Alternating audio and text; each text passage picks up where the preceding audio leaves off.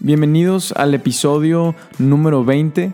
Yo soy Mauricio Ordóñez y esto es Nunca es tarde. El episodio del día de hoy es un mensaje, una predicación que compartí en Aliento, que titulé Déjate conquistar y quise grabarla para compartirla aquí a través del podcast. Entonces, aquí se las dejo. Espero que les guste y espero que la disfruten. Que tengan una excelente semana y nos vemos en el siguiente episodio. Ya tenía muchas ganas de, predicar, tenía muchas ganas de, compartir y ah, hoy quiero comenzar metiéndonos en el contexto de lo, que vamos a ver el, día de hoy. Es, importante que, conozcamos ah, lo que vamos a estar leyendo. Vamos a leer unos versos de un libro que está en el Antiguo Testamento llamado Oseas. Y es importante que conozcamos qué está pasando para poder entender lo que Oseas está escribiendo. Y el contexto histórico, estamos en el Antiguo Testamento, entonces el pueblo de Israel había estado en Egipto, había estado esclavo en Egipto, y Dios levantó a un líder llamado Moisés y le dijo que tenía una tierra prometida para ellos. todos estamos claros hasta ahí. Y Dios lleva libertad a su pueblo y Moisés se va junto con el pueblo y pasan 40 años en el desierto buscando esta tierra prometida. 40 años después se encuentran en esta tierra y, llegan y empiezan a establecerse y el tiempo empieza a correr y una de las cosas que sucedió fue que el pueblo de Israel empezó a enfriarse, empezaron a alejarse de Dios, empezaron a hacer lo que a Dios no le agrada, empezaron a levantar otros dioses y fueron conquistados y empezó a levantarse un periodo de anarquía, de inseguridad, había una crisis moral, una crisis espiritual, reyes que se levantaban a gobernar eran asesinados, era, era un caos. Y en, en este contexto se levanta el profeta Oseas. Y el libro de Oseas es un libro bastante fuerte, es un libro bastante crudo, bastante directo. Y es un libro en, donde Dios le habla al profeta y Dios está molesto porque su pueblo no solamente se había alejado de él, sino había levantado otros dioses. Y vemos que la actitud de Dios es un Dios que se siente traicionado. Dios dice, mi, pueblo me ha sido infiel, mi pueblo tiene amantes porque han levantado otros dioses. Incluso vemos una comparación bastante dura y Dios dice, mi pueblo ha actuado como una prostituta. Y en el primer capítulo de Oseas, Dios le dice al profeta Oseas, quiero ilustrar lo que está sucediendo y lo que va a suceder más adelante. Y quiero que te cases con una mujer llamada Gomer, una mujer que es prostituta. Y Oseas se casa con una prostituta. Y vamos a ver a través de la historia lo que se ilustra para Israel. Y el primer capítulo y los primeros versos del capítulo 2 son, es, es un capítulo donde Dios está molesto con Israel donde Dios ve a Israel como un pueblo que le fue infiel y, Dios no está contento, Dios no está conforme, a Dios no le agrada. Sin embargo, en el, en el verso 14 del segundo capítulo, la narrativa cambia por completo. Y de ver un Dios que está molesto, un Dios que está decepcionado, de pronto en el versículo 14 podemos ver la gracia, el amor y la misericordia de nuestro Dios. Y quiero que lo leamos juntos, estamos en Oseas capítulo 2 a partir del verso 14. Y va a aparecer en la pantalla, vamos a leerlo juntos. Acabando voy a orar por el mensaje y seguimos platicando, ¿les parece? Entonces estamos en el verso 14 y Dios está hablando sobre Israel. Dice, pero luego volveré a conquistarla. La llevaré al desierto. ¿A dónde la va a llevar? Al desierto. Y allí le hablaré tiernamente. Le devolveré sus viñedos y convertiré el valle de la aflicción en una puerta de esperanza. Allí se me entregará como lo hizo hace mucho tiempo cuando era joven, cuando la liberé de su esclavitud en Egipto. Al llegar ese día, dice el Señor, me llamarás esposo mío en vez de mi Señor. Israel, yo borraré muchos nombres de Baal de tus labios y nunca más los mencionarás. En ese día haré un pacto con todos los animales salvajes, las aves de los cielos y los animales que corren sobre la tierra, para que no te hagan daño. Quitaré de la tierra todas las armas de guerra, todas las espadas y todos los arcos, para que puedas vivir sin temor, en paz y seguridad. Te haré mi esposa para siempre, mostrándote rectitud y justicia, un amor que es como un amor inagotable y compasión. Verso 20, te seré fiel y te haré mía, y por fin me conocerás como tu Dios. Vamos a orar en esta tarde, cierra tus ojos, inclina tu rostro. Dios, te damos muchas gracias porque podemos venir a, buscarte en familia. Gracias porque tu palabra ah, nos revela tu corazón. Hoy queremos, Señor, escuchar tu voz. Hoy queremos que tú hables a nuestra vida, a nuestro espíritu. Si vas a confrontarnos, si vas a incomodarnos, queremos dar un paso al frente con valor para ser más como tú. Todo esto te lo pedimos en, en el nombre de Cristo Jesús y toda la iglesia dice, amén. Amén. Una de las cosas que, que a mí más me gustan, que, que, más disfruto, es viajar en familia. ¿A quién le gusta viajar en familia? ¿A quién le gusta irse de vacaciones, salir de la casa? Y me encanta viajar en familia. Ah, no importa si es a un lugar cerquita, a un lugar lejos, no importa si es un lugar nuevo, al lugar al que siempre vamos. Me gusta viajar en familia. Y después de varios años de no, de no salir los cuatro en familia, eh, después de Año Nuevo nos dimos una escapada a Laredo. Nos fuimos a Laredo y nos vamos a escaparnos sin trabajo, sin pendientes, sin prisa, a relajar y pues si se nos, se nos cruzan unas ofertas, pues qué bueno, ¿verdad? Y nos fuimos a Laredo y de regreso del viaje empecé a pensar en cómo los viajes en familia cambian de cuando eres niño a cuando ya tienes 24 años y todos en la casa pretenden ser adultos, ¿verdad, Eugenio? Y Ah, una de las cosas que me di cuenta que más cambian en los viajes familiares es, por ejemplo, cuando eres niño y los papás que tienen a lo mejor hijos chiquitos ah, van a sentirse muy identificados. Ah, cuando eres niño estás demasiado emocionado por salir. Y yo era un niño muy hiperactivo y, tan pronto te subes a la camioneta, haces la pregunta que ningún papá se merece escuchar. Y no la haces una vez, la haces durante todo el camino. Y es una, es una mala pregunta y es, ¿y ya vamos a llegar? Ya falta poquito, ¿y cuánto falta? ¿Y cuánto falta? O sea, no, hemos salido de la casa, la camioneta está apagada, cállate, ¿verdad? O sea, distráganse un rato. Y todo, el viaje es, es, realmente un reto para los papás, por eso le pusieron pantallas a las mamamóvil para que los niños se fueran ahí distraídos. Y, por ejemplo, en cambio, cuando uno crece este viaje que hicimos ahora después de Año Nuevo, nos fuimos a las 7 de la mañana. Y también una de las cosas padres de viajar en familia es que papá y mamá patrocinan todo. Entonces tú vas en el asiento de atrás y tan pronto me subí a la camioneta, ¿verdad? Me puse el cinturón de seguridad, que es muy importante, me puse mis audífonos y yo estaba, pues cerré los ojos para parpadear y una cosa impresionante. Los volví a abrir y ya estamos cruzando la frontera. O sea, ni sientes el viaje, ¿verdad? ¿En qué momento? Súper relajado. Se lo recomiendo a menos de que vayan manejando. Sería muy peligroso o a menos de que sean el copiloto. El copiloto es más importante que el piloto, porque tiene que poner la buena música y repartir los tacos de huevo con chorizo equitativamente a todos los que van en el camino. ¿Verdad? Otra de las cosas que cambian también es que cuando eres niño, ah, tú juras que puedes vivir en el hotel. Tú lo que quieres es no estar en tu casa. ¿Verdad? Y el hotel para ti puede ser tu casa y quieres meterte a la alberca del hotel en Laredo, ¿verdad? O sea, nada que ver y ah, te emociona salir de familias intensas que van a la playa y en, el aeropuerto con traje de baño y bloqueador los niños, espérate, o sea, eh, tabla de surf, vas a la presa de la boca, relájate, ¿verdad? Pero cuando vas creciendo y, los, los, foráneos ya llevaron todo esto a esto otro nivel y, ya son másteres en esto, pero cuando ah, eres grande y sales de tu casa, unos días fuera de tu cama, unos días fuera de tu baño, unos días fuera de cosas, comer pura comida fuera, quieres regresarte a casa.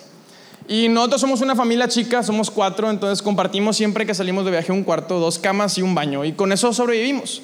Y cuando vas creciendo te das dando cuenta que compartir cuarto en familia es, es un reto. Ah, porque somos cuatro y el último siempre va a sufrir. Y eso les doy como consejo. El último siempre sufre, por ejemplo, el último en bañarse. Cuando te bañas en la mañana, no hay agua caliente. Ahora, si tú te estás preguntando, ¿tengo que bañarme en la mañana? Sí, nos bañamos los seres humanos en la mañana, ¿ok? Hay que bañarnos. El último no alcanza agua caliente. El último en dormirse. Si eres el último en dormirse, significa que todos los demás ya se durmieron y todos los demás están ya roncando y tú estás tratando de dormirte y eso es imposible. Quieres arrancarte los oídos. Yo soy el único que no ronca en mi casa y lo digo orgullosamente. Eso es como terapia, ¿verdad? Estoy desahogando. Yo no ronco, pero, pero soy sonámbulo. Me despierto en, la noche y, no me doy cuenta. Y no me sucede mucho cuando estoy en mi casa, pero cuando salimos, haz de cuenta que no sé qué sucede, que Me despierto, de repente amanezco viendo la tele y no sé cómo llegué ahí. En otras ocasiones saco a pasear al perro dormido. Una vez di una vuelta en el carro dormido, parándome en el semáforo, poniendo direccionales. Una cosa, duermo esposado, por eso, duermo amarrado. Pero lo que más cambia sin duda es que cuando eres niño, la gran pregunta es cuánto falta para llegar. Y cuando vas creciendo, esa pregunta cambia, ¿cuánto falta para irnos? ¿verdad? Queremos regresar a casa. Porque creo que todos podemos estar de acuerdo que no hay ningún otro lugar como estar en casa. No hay ningún otro lugar como tu cuarto, como tu cama, como tu baño, como la comida que haces en casa. No hay ningún otro lugar como estar en casa. Y una vez que sales de viaje, creo que nos ha pasado a todos, una vez que regresas, dice, no más viajes, ¿verdad? No más viajes por un tiempo. Y el pueblo de Israel no era la excepción. Ellos llegaron para quedarse a esta nueva tierra y ellos dijeron, no vamos a viajar en mucho tiempo. Habían pasado 40 años sin rumbo, solo con una promesa, por fin llegan a esta tierra. ¿Tú crees que iban a querer salir de la tierra? Por supuesto que no.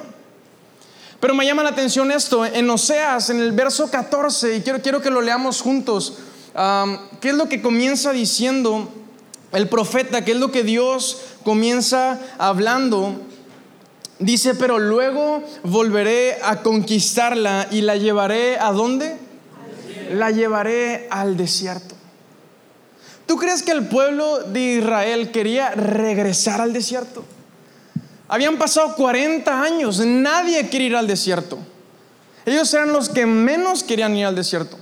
Ahora, cuando tú y yo hablamos acerca de desiertos y lo, y lo, hacemos de manera figurada, cuando alguien dice, por ejemplo, me siento en un desierto, ¿qué es lo que pensamos? ¿Qué es lo que viene a nuestra mente? Que el desierto no es el mejor lugar.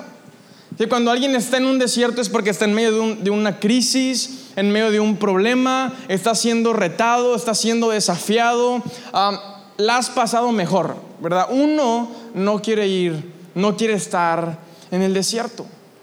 Pero ¿qué pasa cuando Dios es el que nos está llevando al desierto? ¿Qué pasa cuando Dios nos dice, tengo un propósito en el desierto? ¿Qué pasa cuando Dios es el que nos dice, quiero de manera intencional que vayas al desierto? ¿A dónde nos quiere llevar Dios este año? A ti como persona, ¿a dónde te quiere llevar Dios? En este mes, en esta semana que comienza, como familia, como iglesia, ¿a dónde nos quiere llevar Dios este año?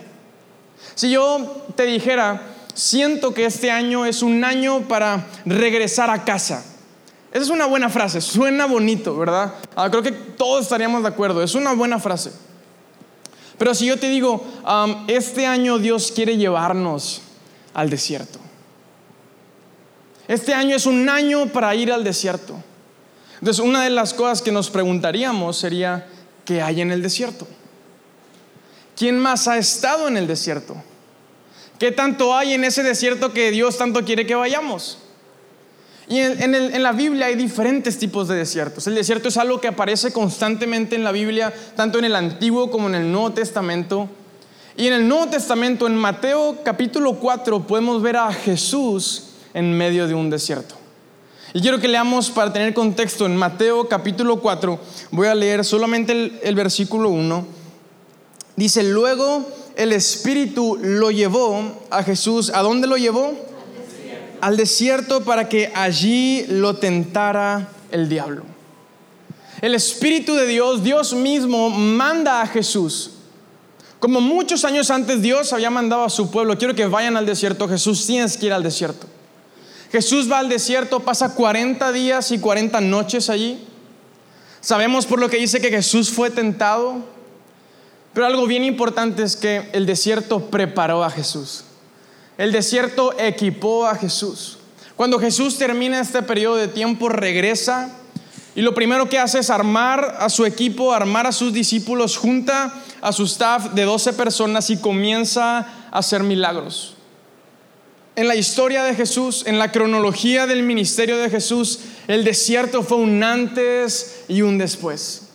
Sabes, cualquier persona puede vivir un desierto.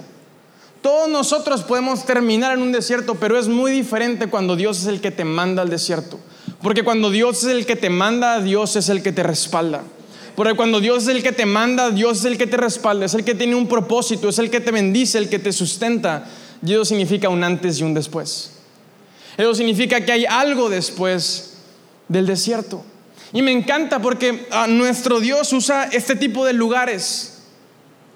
El desierto es un lugar extremo, es un lugar donde tal vez pensamos en sufrimiento, porque hace mucho calor, porque hace mucho frío, porque no hay agua. Pero Dios es un experto en usar las peores situaciones como las mejores oportunidades. Y tenemos un Dios que toma las peores situaciones como las mejores oportunidades. Lo vemos en, la Biblia. Vemos a, un Jesús llegando a un mar en medio de una tormenta, en medio de la noche. Sus discípulos están en la barca, el barco se está hundiendo, todo el mundo cree que se va a ahogar. Y, y estas personas están muertas de miedo. Es el peor escenario, nos vamos a morir. Pero ¿qué es lo que hace Jesús? Ve los peores escenarios como las mejores oportunidades. Y Él no ve una tormenta, Él no ve una tempestad, Él ve un lugar de paz. Porque con su boca, porque con el poder de su voz, los vientos y los mares le obedecen. Y calma la tempestad con su voz. Vemos después a, un Jesús que va rumbo a sanar a un hombre, lo vimos la semana pasada, que tenía mucha necesidad y hay un, hay un cementerio este joven vivía en, los sepulcros, un lugar de dolor, un lugar que representa la muerte, tristeza. Pero Dios ve esos lugares como una oportunidad. Y donde la gente ve muerte, donde la gente ve abandono, donde la gente ve tristeza, Dios ve un lugar de victoria, un lugar de vida, un lugar de resurrección, un lugar de celebración. Y tú y yo lo vemos de esa forma. Porque cuando vamos a un cementerio hay dolor ciertamente por la pérdida, pero sabemos que la vida en la eternidad, en la presencia de nuestro Dios, tan pronto está comenzando. Hay vida, hay celebración.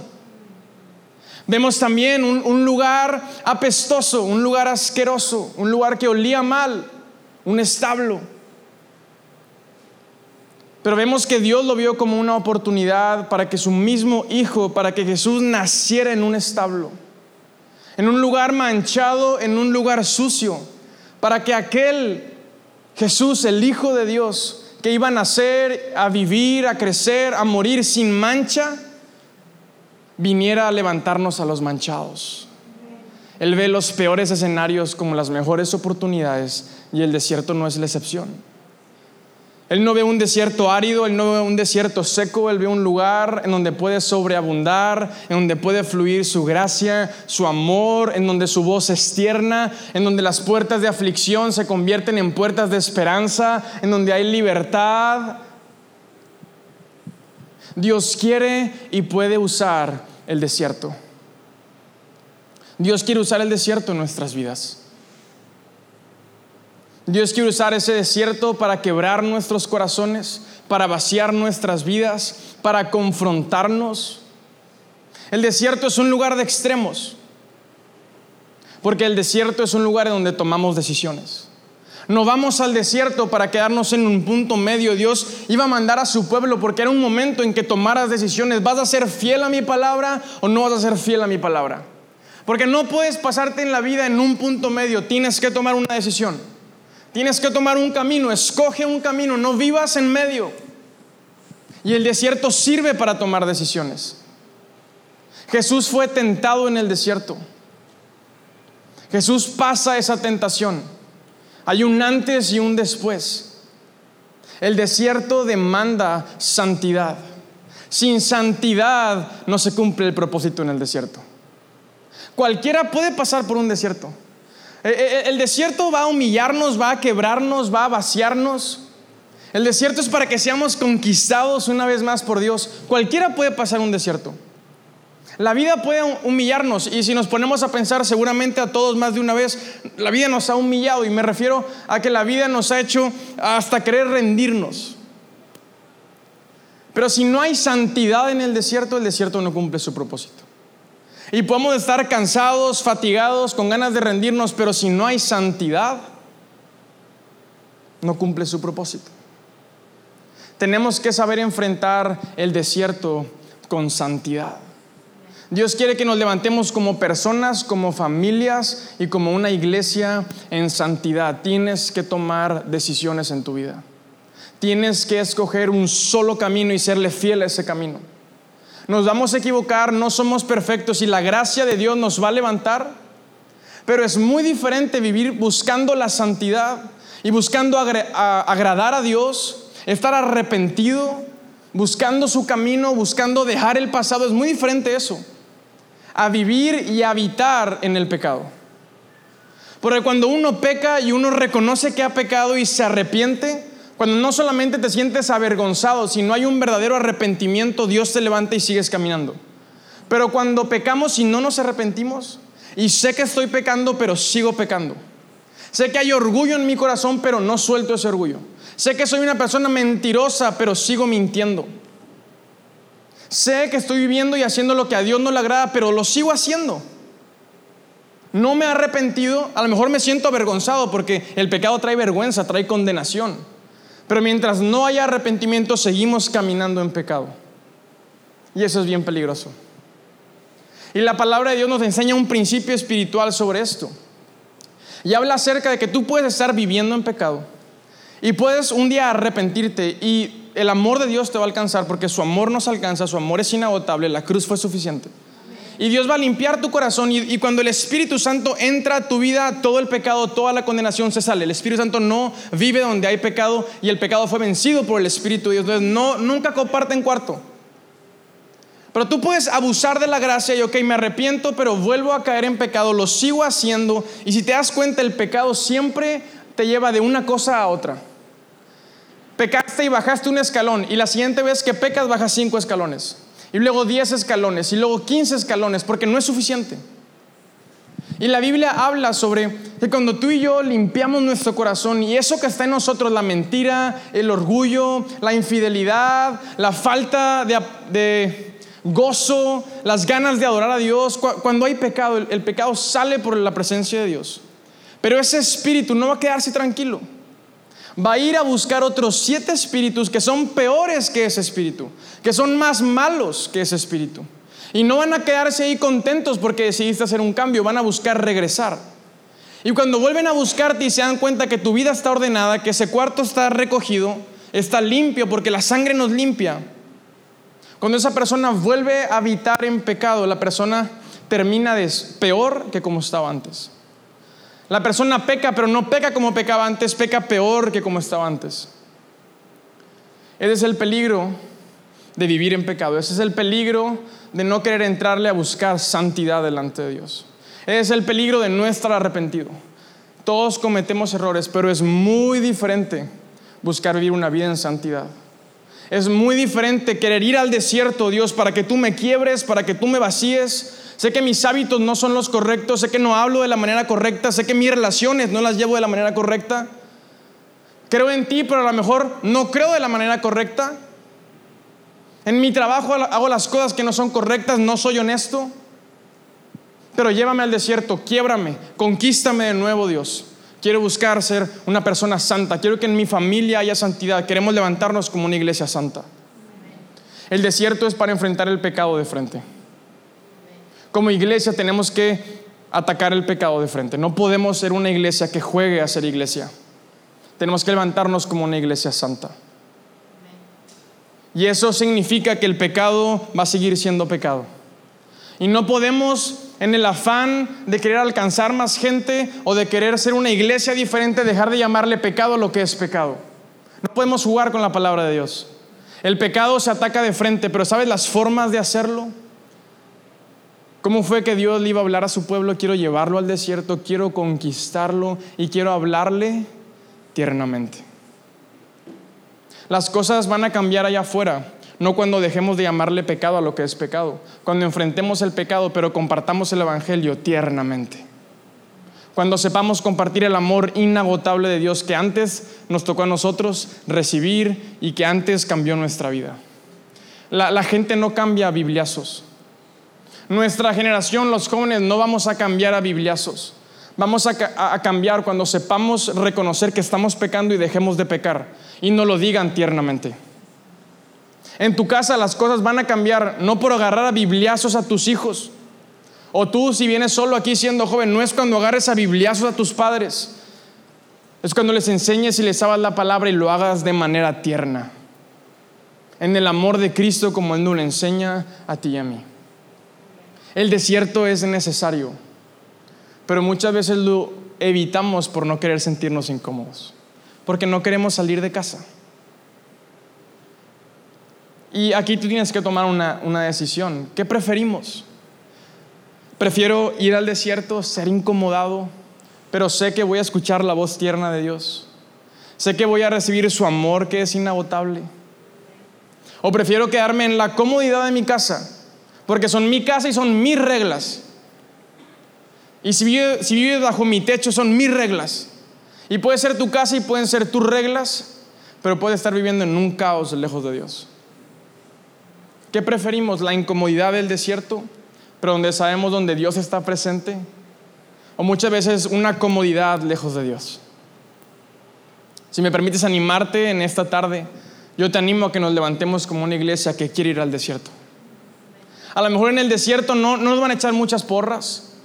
A lo mejor en el desierto no hay muchos motivos de celebrar porque nos están quebrando, porque nos están vaciando porque nos está doliendo dejar ese pecado que disfrutamos, que ya parece ser parte de nosotros. Es un lugar en donde te vas a sentir incómodo, en donde vas a tener que luchar, es una guerra. Pero si Dios te manda, Dios te respalda. Si vas junto con Dios, Dios va a estar junto contigo. Y sabes, el desierto no es para siempre. El desierto es para prepararte. Jesús regresó del desierto porque Dios quiere que regreses a casa. Pero cuando regreses a casa, regresa listo para que las cosas no se queden igual que como están ahorita. Y las cosas cambian cuando hay santidad. Las cosas cambian cuando hay congruencia. Las cosas cambian cuando hay integridad. Las cosas cambian cuando fluye el amor y la ternura de Dios. Y eso solo sucede cuando hemos experimentado a Dios y Dios quiere que lo experimentes en el desierto. Me encanta cómo termina la historia de Oseas y Homer. Sabes, Oseas se casa con Homer y, tienen hijos. Y Homer le es infiel a Oseas. Esta mujer tiene una recaída y tiene un amante y le es infiel a Oseas y esta mujer, la Biblia no lo especifica, pero suponemos por el estilo de vida que llevaba, tenía una deuda por lo tanto, a la gente que le debía eran dueños de esta mujer. Y Dios le habla al profeta Oseas y le dice, ¿dónde está tu mujer? Oseas, quiero que vayas y ames una vez más a tu mujer. Y Oseas busca a su mujer, Oseas paga la deuda y esa mujer regresa con él a casa. Esto no solamente representa lo que iba a suceder con el pueblo de Israel, sucedió lo que Dios hizo por todos nosotros. Y es que había una deuda que pagar, porque tú y yo no somos perfectos. Había una deuda que pagar por nuestros errores, por nuestro pecado. Y Jesús pagó esa deuda con su sangre para que tú y yo podamos regresar a casa. Y yo no tengo dudas que este año va a ser un año para regresar a casa, pero pasemos antes por el desierto. Pasemos antes por el desierto, seamos quebrantados y vaciados para que el desierto cumpla su propósito y nos levantemos como una iglesia santa. Levantemos familias santas, relaciones santas, relaciones donde haya un espacio para el Espíritu de Dios. Levantemos conversaciones donde haya santidad, donde haya amor, donde no haya crítica, donde no haya juicio, donde no haya mentira. Levantemos una generación que no tiene temor de ir al desierto porque sabe que Dios ahí va a conquistarnos. Yo, yo te animo esta, esta tarde a que te dejes conquistar por Dios. ¿Qué cosas hemos dejado de hacer para evitar sentirnos incómodos? A lo mejor tienes poco tiempo viniendo aliento, a lo mejor semanas, meses y estás empezando a venir, pero todavía hay algo incómodo donde todavía no le entregas tu vida a Jesús. Todavía no le abres tu corazón, todavía no lo reconoces como tu Salvador. A lo mejor lo que te incomoda es, venir constantemente. A lo mejor lo que te incomoda es que la iglesia no sea una opción, sino una prioridad. A lo mejor te incomoda adorar a Dios.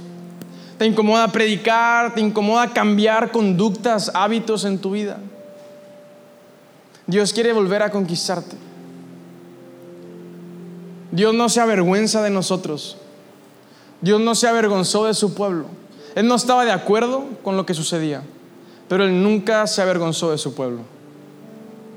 Y si hoy hay condenación en tu vida y, sientes que por la vergüenza Dios no va a recibirte, esa es una mentira y se cae esta tarde. Porque la palabra de Dios nos enseña. Como Dios le dijo a ese hombre, ve y ama a tu mujer. No te avergüences de ella, de sus errores, de su pecado. Hay un precio y Jesús ha pagado ese precio con su sangre. Ahora, yo termino con eso. Tú puedes decirme esta tarde, Mau, me está diciendo que me deje conquistar otra vez por Dios. Dios nunca me ha conquistado. Yo nunca he estado cerca de Dios. Antes de que tú nacieras, antes de que tú llegaras a esta tierra, Dios ya había pensado en ti. Y Dios ya tenía un plan y un propósito para tu vida. A veces llegamos a esta tierra y no encontramos el camino porque no hay quien nos guíe.